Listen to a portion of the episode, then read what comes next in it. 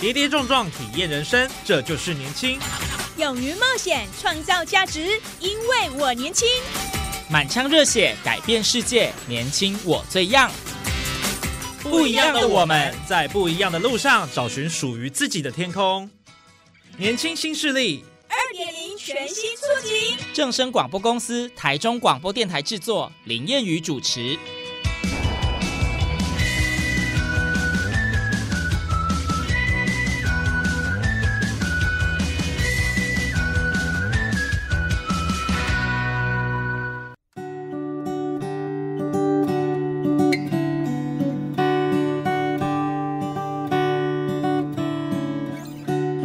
众朋友，大家午安，大家好，欢迎您在礼拜二的中午十二点准时收听，在正声台中二台 M 六七千赫播出的年轻新势力节目，我是燕语。哎，现代人越来越注重养生哦，那要要讲到养生哦，最重要的一件事情就是饮食嘛。人家都说这个病从口入，好，所以许多的疾病都是饮食不慎所导致的。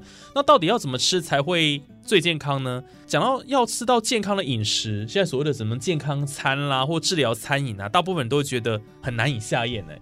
难道这个生病呢就没有满足口腹之欲的权利了吗？今天节目上很开心哦，也很荣幸为您邀请到优密哦优善良张焕基董事长兼执行长哦。那听说呢，他们这家公司哦有这个控糖界的首席中破塞之称哦，哇，能够呛出这个名号，代表真的是不简单。来，一起来听听他的创业故事。董事长你好。Hello，你好。听说你这是第三次创业了哦。啊，哦，那之前你创业的这个领域大概都偏向哪一个部分？因为这优善良应该是一个比较偏向这个餐饮的部分嘛。呀，之前创业的主题主要都跟资讯软体相关的一个领域，这样。对，我们第一次做的是跟旅游相关的软体，那第二次做的是跟教育相关的软体，这样。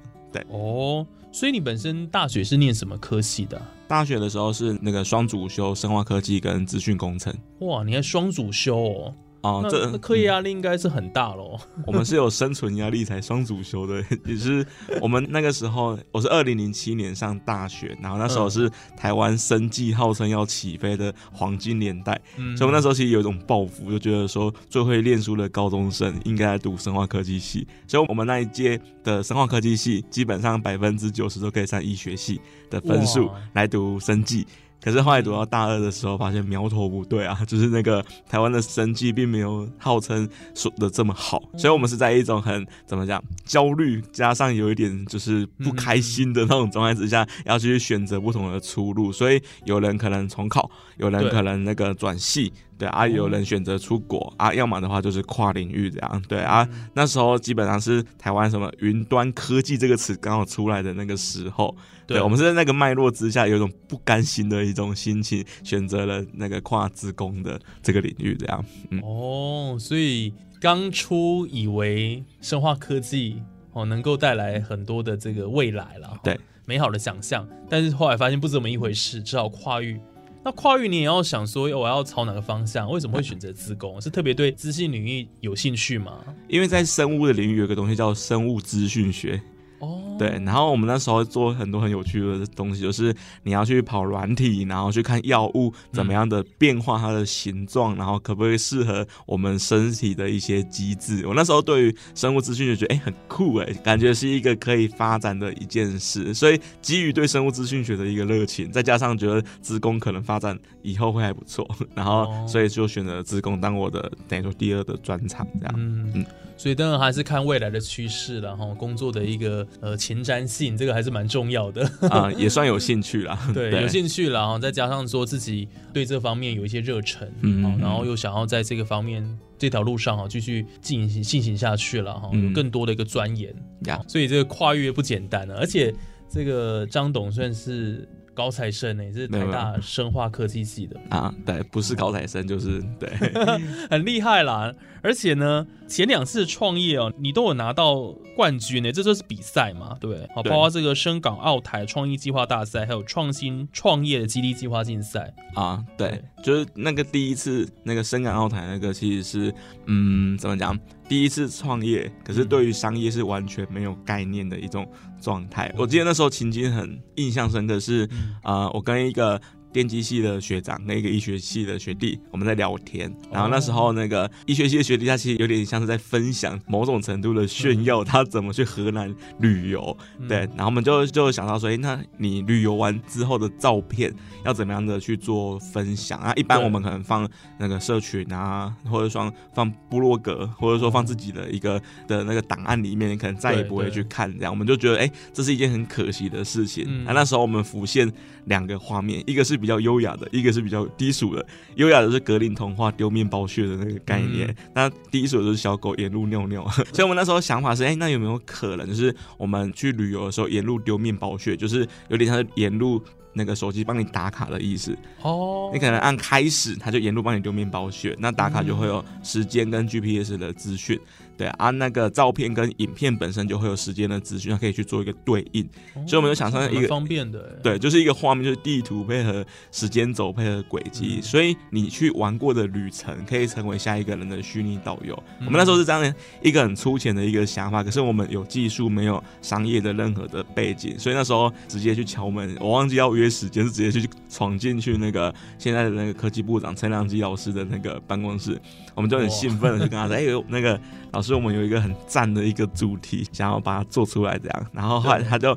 我们就很兴奋的跟他讲嘛，他就问我们说：“那你们预备了多久的时间？”然后后来我们就就比一个三，他以为是那个三三也不也不可能三年，可能三个月、三个礼拜之类的。哦，没有，三个小时，就是昨天那个才那个短。然后，然后后来他，我觉得他是一个蛮鼓励性的一个长辈。他说：“那有没有可能这样？就是那个你们就是想清楚一点，我们可能一个月后再约那个 office hour 这样。”那后来我们就去那个找一些，因为那时候很兴奋嘛，而且大学的时期大家做一个 project 是不用钱的，去找一些职工系的学弟、电机系的学弟，还有一个画图的那个学姐，对，我们就把一些很简单的 prototype 把它做出来。然后一个月后去找陈良基，他可能以为我们忘记了，可是我们其实记得这件事情。就跟他说：“哎，我们要做这件事情，那这是我们的一个初步的计划。”他那时候可能觉得说，那个我们是认真的。那他建议我们去做一件事情，就是如果你对商业不没有这么了解的话，那其实大学生去打比赛也许是一条路。他至少可以让你知道说，那个可能有哪一些的里程碑，然后你可以去挑战的。那那时候他介绍我们的就是一个很大的一个比赛，那那时候他叫做深港澳台嘛，那其实他大概是一个两万多人的比赛，哇，很惊人呢，就是当时海峡两岸最大的一个一个创业的一个比赛，这样。对。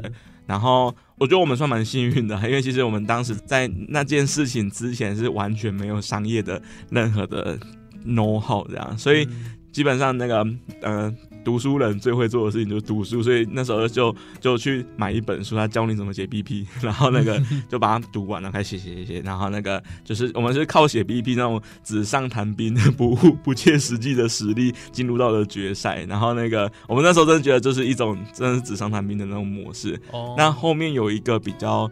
嗯，印象深刻是我们在决赛的时候，他我们遇到一个很尴尬的状况，我们投影片坏掉了，完全没有办法，就是用我们的简报去做 demo 啊。然后那时候觉得说，哎呀，很尴尬，trouble 蛮大的哦。对，就觉得该不会就要来这边玩而已。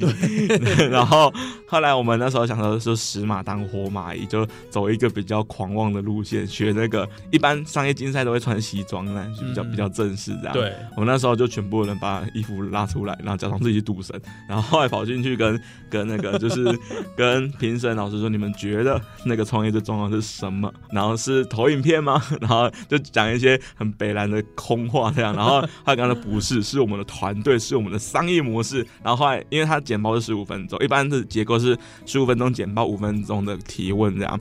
我们我们就花了十四分钟那个。就是等于说讲我们的团队想要解决什么样的问题，从市场需求去讲，然后花一分钟那个把我们的解决方法讲清楚。然后后来想说，好吧，这其实只有两种结果，要么很好，要么很差。哦，对，像这种走在这个钢索上的一个行为哦，都不知道到底是好还坏。对，大好跟大坏了，就大概这样子。对，所以我其实不确定到底会怎么样，可至少比绕跑还要来得好这样。那后来他们的反应其实蛮热情的，他们本来只能 Q A 五分钟，他们 Q A 了一个小时，哇！然后就跟他们一来一往，一来一往，一来一往，真的对你们的这些创新的发展很有兴趣了。对啊，对啊，所以总之，总之那 那个时候算是蛮幸运的，就是后来我们有得到那一次的一个冠军。那对于我们而言的话，我觉得是一个。很大的鼓励。嗯因为第一次，然后那个也算是有把有有不错的结果，那我们也真正是把一些商业的东西从纸上谈兵到落实，有一个完整的一个里程，这样。嗯，对对对，对。不过后来为什么前面这两次创业好像就不太顺遂哦，就没有继续下去，哈哈哈。走向现在这个 U Meal 的这样的一个品牌，嗯哼哼就当当中是出了什么问题？，OK。其实第一次创业那个比较像学生的 project，对，其实我们并没有把它以商业化的方式去太有规模的去进行它。后来我就当兵了啊，哦，然后那个，然后那个，那这件那第二次呢？第二次那个还在，那个那个公司比较像是有一个台大教授，他叫叶秉成，嗯然后还有另外一个他的就是学长叫田维成，他们找了一群电机系的学的学生一起创业。对我在第二次创业比较像是参与在他们的创业团队的里、哦里面，然后大概那个十个月的时间这样。对，那这间公司目前也发展的非常的好，只是在那个阶段，那个我后面去当传道人嘛，就是嗯那时候我很清楚知道说我有两年的时间，就是退伍之后这两年的宝贵的时间要奉献给教会，奉献给上帝这样。嗯对啊，所以第二次创业，我觉得对我而言的话，那个压力没有很大，因为毕竟是有一群合伙人一起在做这件事情的一个状态，这样。对，所以说你不是主要的领导者，我不是主还有一个团队，对第二参与其中。对对对，嗯，第二次我主我算是里面负责行销跟业务的嗯。co-founder 这样，可是我不是最有压力的那一个这样，对，所以其实你第二次的那个 business 他现在其实还活着，然后也还发展的不错这样，嗯。可那个就跟我比较没有直接的那个，相关联性啊，这样子。对对对对对对，不过刚刚张董提到一个，我让我觉得也是因为学让听众朋友也非常好奇的，你后来因为这个信仰的关系，嗯。听说你去做了两年的牧师哦，啊，就是传传传道的是什角色啊。么样的一个一个嗯契机啊，让我们非常好奇，这其实比蛮较跳痛的哎。比较像是简单来讲的话，就是嗯。原本我刚才不是有提到第一次创业嘛，对，我们那时候其实得到不错的一个结果，除了奖金之外，他有一笔很大的钱，大概是亿等级的一个投资，可以去那边去。成立公司，然后去进行我们的 business。那其实，在那个时期，我们都超兴奋的，我们就会觉得说，哎、会不会是下一个那个马克·祖克伯，下一个贾博士？亿耶，啊，哇其实对大学生也很大，即便是对我现在现在的人也很大还是很大，对对啊，啊，那时候已经受洗信耶稣了。哦那那时候我也觉得说，哎、感谢主啊，给我们一个这么好的机会，就是那个、让我们能够去这样。可是我那时候在祷告的时候，上帝一直在阻阻拦我做这件事情。嗯，一开始是那个可能在祷告的时候，他先有这样的一个念头去告诉我不要去，可是我、我不想嘛，所以我也没有特别把这件事情跟任何人去分享。然后面我觉得就是一般来讲，上帝对一个人如果给他我们称为 calling 的话，他不会只是一次性的，他会不断的重复，既有不同的人事物环境，圣经对你说话。然后后来我觉得很很有趣的事情是，第一次是一个美国的牧师，他来为我们一对一的祷告。他基本上呢，他祷告的内容跟我一开始跟私底下跟神祷告的内容是一样的。嗯。第二次、第三次都一模一样，反正都只指一个方向，就是不要去，嗯。然后去当兵，然后退伍之后把两年的时间让上帝来磨塑你，因因为圣经里面的原则是神要用的人，他会先去磨碎你这个人，哦，把你压碎，然后去让就是那个让你等于说砍掉重练，等于你、哦你必须要出发这样子啊，你必须要走一个嗯。痛苦不容易的过程，可是对，你会经过这个有点像孟子的那种概念啊，“天将降大任于世人也”的那种苦其心志的过程。Anyway，后来那个嗯经过了一个拉扯，因为那时候就很冲突嘛。对我而言，我很想去，因为我觉得超爽的。可是又另外一方面，对于信仰而言的话，我很确定这是上帝而来一个嗯 calling 这样，对啊。所以后来但是上帝去没有告诉你为什么不去，有什么样的原因吗？他有办法透露一些原讯息因的话，我当时不清楚，老实讲。哦，但是后后面你就了解了。对对对，就是结束之后我才了解，我说结结束那个两年的传道的生活这样。可是，在当下其实比较像是基于一个对于上帝的信心，而且那个太明显了，算是印证，嗯，那个重复性太高了，而且完全都是 match match 在一起的。对啊，所以那时候就选择就是没有继续做那件事情，嗯然后也回答刚才主持人的问题，为什么会有两年的传道的一个生活这样？哇，这也是非常神奇哦，很特别的一个经历哦。对啊，不过信仰这当然，我想宗教力量很大，都觉得比较悬一些了。嗯不过我想冥冥之中，也许这就是命运的一个安排。嗯那上帝希望你走这样的一条路，所以呀还有一些给你一些提示啊，希望你不要去做这样子。呀，对啊，也许也因为这样子啊，成就现在在 Umio 呃的这样这么一个成功的创业的一个契机了哈。好，我想这一段节目我们先进行到这边，我们接下来在下一段我们还要请张董继续来跟我们分享到 Umio 提供的服务是什么。哦，嗯听说跟这个低糖饮食、健康养生都有很大的关系。我们休息一下，马上回来。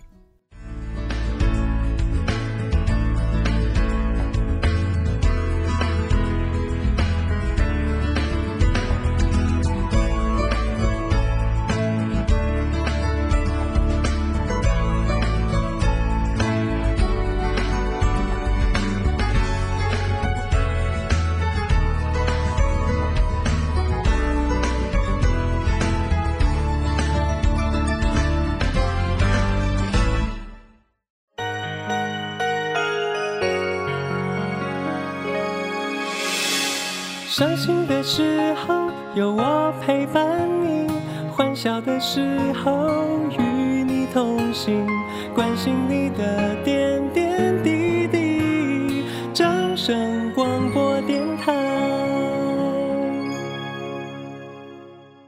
欢迎听众朋友再度回到年轻新势力的节目现场，在今天节目上很开心邀请到了优密有优善良的创办人，同时他还是董事长兼执行长张焕基来到我们的节目哈。那刚刚我们有听到呢，呃，张董其实在创优密有之前呢，哦，有一些第一次跟第二次的一些创业经历。我想这个对他来讲哦，真的也是一个呃成长中我想很重要的一个养分了，因为这是一个创业的一开始的这个过程当中哦，当然也会遇到一些困难，对不对？那从那个地方我们就可以知道说，我们未来的路该怎么样继续走下去。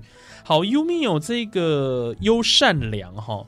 优是优质的优啦哈，然后善是膳食纤维的善，良是粮食的粮，而且跟跟这个优米好像跟英文又搭得上这样子。你们主要做的服务是低糖饮食哦，对，没错。所以跟健康养生都有一点关系。哎可不可以跟我们讲一下你们的这个服务内容大概是什么？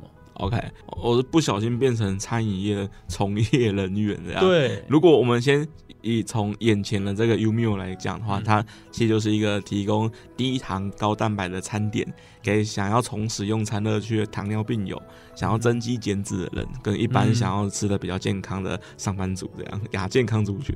哦，对对对，这也跟台湾现在的很多的民众啊，健康意识抬头了，哦，嗯，所以其实就是比较希望是吃一些比较健康养生的东西。对。那当初为什么会想要做这个创业的题目呢？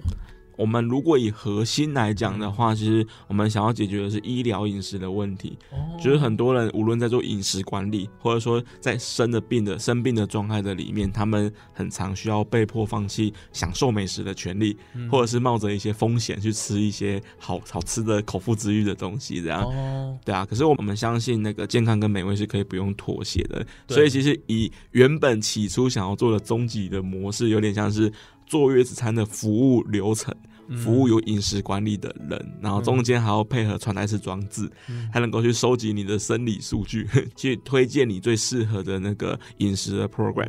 那可能还会配合运动用药那些，可是初期没钱，不太可能全部都做，所以我们需要去做最小可行性的方案这样。对那所以从餐点切入是最单纯的。那餐点又有分成癌症的、糖尿病的、高血压的、肾脏病的。那么从糖尿病去切，其实最主要是因为第一个，它不需要高度的克制化，嗯。它只需要符合美国糖尿病学会的饮食指南制作出来的产品，无论你是第一型的、第二型的，或者说是那个年龄、体重，都可以达到控制血糖的目的。那哦二者的话是二零一五年的时候，我们算是台全台湾第一家做低糖饮食的厂商。那时候我们知道，它除了可以满足立即市场糖尿病之外，它可以去满足正在成长的健康的那个增肌减脂的，或者说是那个减重的那个族群这样。嗯所以一者的话是高度克制的话，不需要可以省成本；二者的话，它除了利基市场，也有大众市场，它可以让你这个商业能够不断的扩大复制，这样，嗯。所以才会从低糖饮食为一个切入点，这样。哦，对。所以这主要的客群，当然除了生病的这些病患以外了，嗯。一般我们大众也都可以去使用对对这样的一个产品。没错没错没错。哦，，所以就是等于是也是人人都可以吃啦，哦，所以这样子的一个呃模式就可以让呃大家都可以很容易去接近去获得嗯，这个健康跟营养这样子。对，因为其实我们的理念，第一个就是东西好吃是最重要的，对 东西不好吃，其实你很难持续。对，那我我看你们这个这个团队哦，嗯这个组成大概是怎么样子的？好像嗯，呃有很多专业的一些营养师啦，或这个厨师的料理，互相的一个合作，嗯哼才有办法做出这么美味的一个料理。可是它要兼具健康，嗯，了解。我们的团队的话，如果以创办团队来讲的话，除了我之外，有一个合伙人，他是那个医生，嗯，然后他的角色，我们很常开玩笑，他的厨艺比医术好。他他的母亲跟阿妈的老师，大家可能多少听过，叫傅培梅。哦然后他小时候是跟着他的母亲阿妈一起学厨艺，他自自己也喜欢那不得啊。了了，傅培美哎，对啊，所以他可以当厨师跟营养师之间的一个桥梁。嗯对，然后还有另外一个台大的学弟，他是负责就是营运的部分，这样就食材的那一些的把关，对啊，这是我们主要的创办团队。那至于厨师啊、营养师啊，那个比较是员工的配合的一个工作，这样。嗯对，那其实我们尽量把我自己的团队的理念是健康的团队，每个人都可以被取代。包含老板本身，他嗯他才是一个 workable，就是可复制的一个团队，所以我们把我们的产品的部分尽量把它标准化，嗯，然后用那个蒸烤箱，让这些东西你在每一间店的品质都会是一致的，这样。嗯，对。那你们现在听说也都有实体店面，对不对？。对对对对，哦，在台北在台北、新竹跟台南。是，所以其实你们的这个呃呃一个公司的 Umio 的一个创立哦，不只是有实体店面，当然你们还有好像有出那种可以外带那种嘛，小小的那个包装，可以小包装也有有有有，就是我们其实是以外送起家的，哦。然后实体店面反而是后面才有的，对，所以那些那个外送的啊，那个是原本就已经开始在做的事情，这样，嗯，嗯。那为什么有外送之后还是需要有这个实体店面呢？实体店面的话，它最直接的，嗯其实我们那时候一开始要开实体店面是在二零一八年的时候，那时候是那个面对到我们原本做外送的那个场地，它要都更，嗯。对啊，那那时候我们就要选择到底是要维持原本的外送的模式，或是要去做实体的门市，嗯。然后兼做外送。那主要是从消费者的轮廓来看，我们那时候发现糖尿病有只有百分之三十，哦，那另外的百分之七十是一般的那个亚健康族群，对。或者说是想要吃增肌减脂餐点的人这样。嗯。那也是因为这样的一个情境，所以其实他才有足够的客户的基础去支撑一个实体门市，嗯对啊。所以你问说为什么要开实体门市？赚钱，就是那个很实际的原因是这样。的，人家可以线上线下互相倒流。对对对，哎呀哦，这个就牵扯到行销了啊 线上线下都整合起来了。啊，厉害厉害，所以当然有呃你们自己的一个生意头脑啦跟想法哈。那做出这个市场区隔的秘诀跟策略在哪里啊？因为像你们这样的一个公司，应该在台湾来讲好像也不是很多哦。嗯嗯嗯。策略来讲的话，我觉得第一一开始的话，第一点是你要先知道你的目标族群到底是谁。嗯你了解他们的痛点，了解他们的 的爽点到底在哪里，才有办法去供应相对应的价值主张，可能是产品，嗯可能是服务。所以我觉得第一步在于你要了解目标族群是谁，这样。哦对啊，那二者的部分的话是，像我们那时候其实先从糖尿病去切的原因在于它够 niche，嗯。够难做，可是前提是你做得好的话，你可以在比较短的时间的里面，把品牌的深度把它扎进去，这样。哦。所以我们那时候都找糖尿病友，都找新陈代谢科的医生来来做这个产品的一个使用，这样。所以这也是你特别的坚持，对不对？对啊。因为在一开始你说要做糖尿病友的这样的一个营养餐，哈，它本身就是非常难跨进去的高墙，但是你就想说，我来挑战看看，只要我做出来了，嗯别人就很难超越了。对啊对啊，因为其实如果你一开始做低卡餐，或者说一一一些 DGI 的切入点的话，其实大家太容易复制了。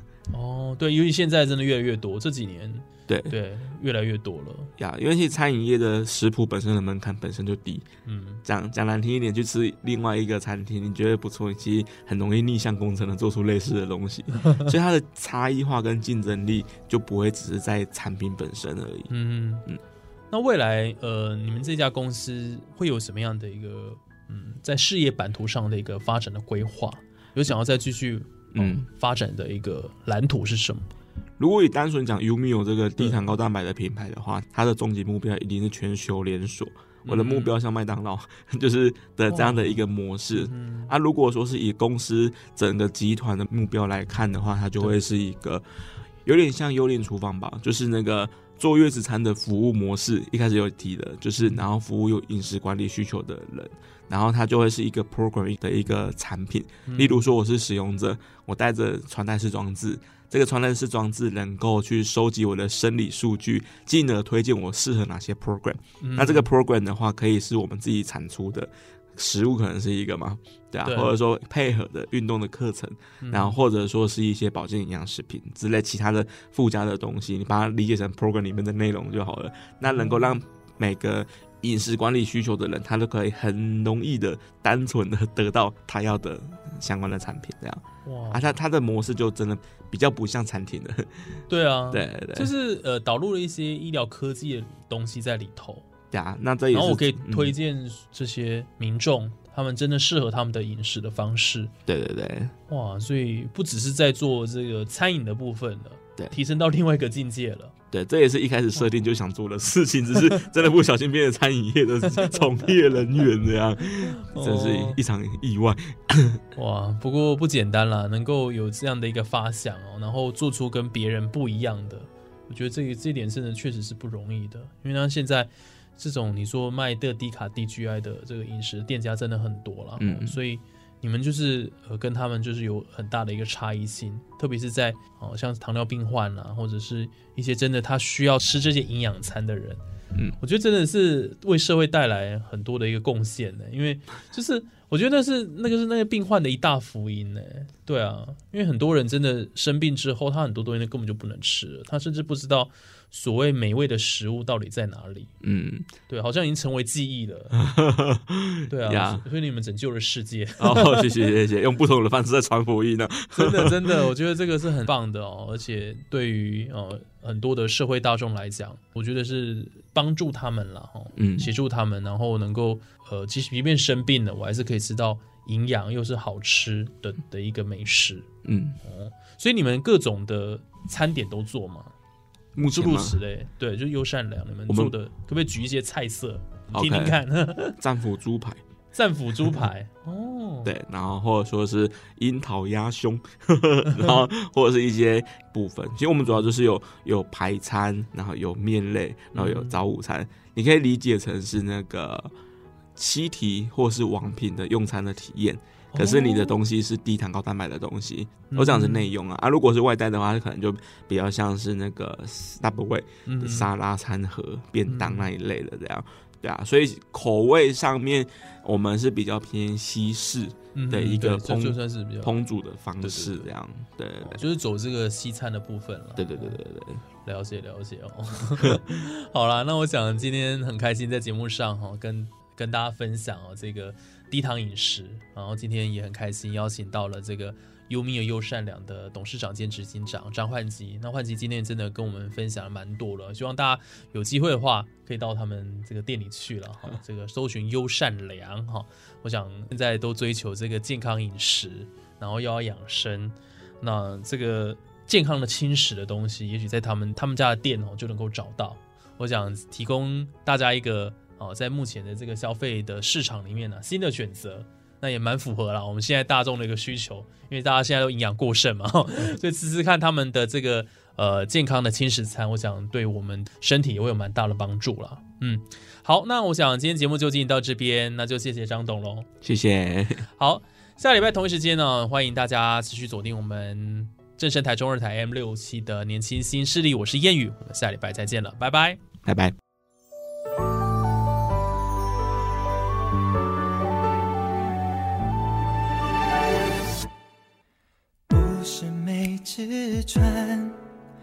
都不怕流浪的孤单，可是他们仍扬起帆，因为心中有个彼岸。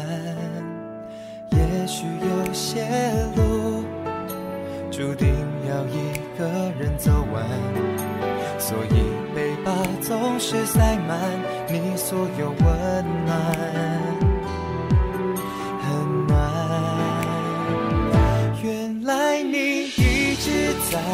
身边，不管距离多么遥远，就算乌云在眼睛里不散，你的笑容让我灿烂。原来你就在我的身边，不管时间怎么疏远，所以就算我飞上了云端，只要想想你住在我心里，我就心安。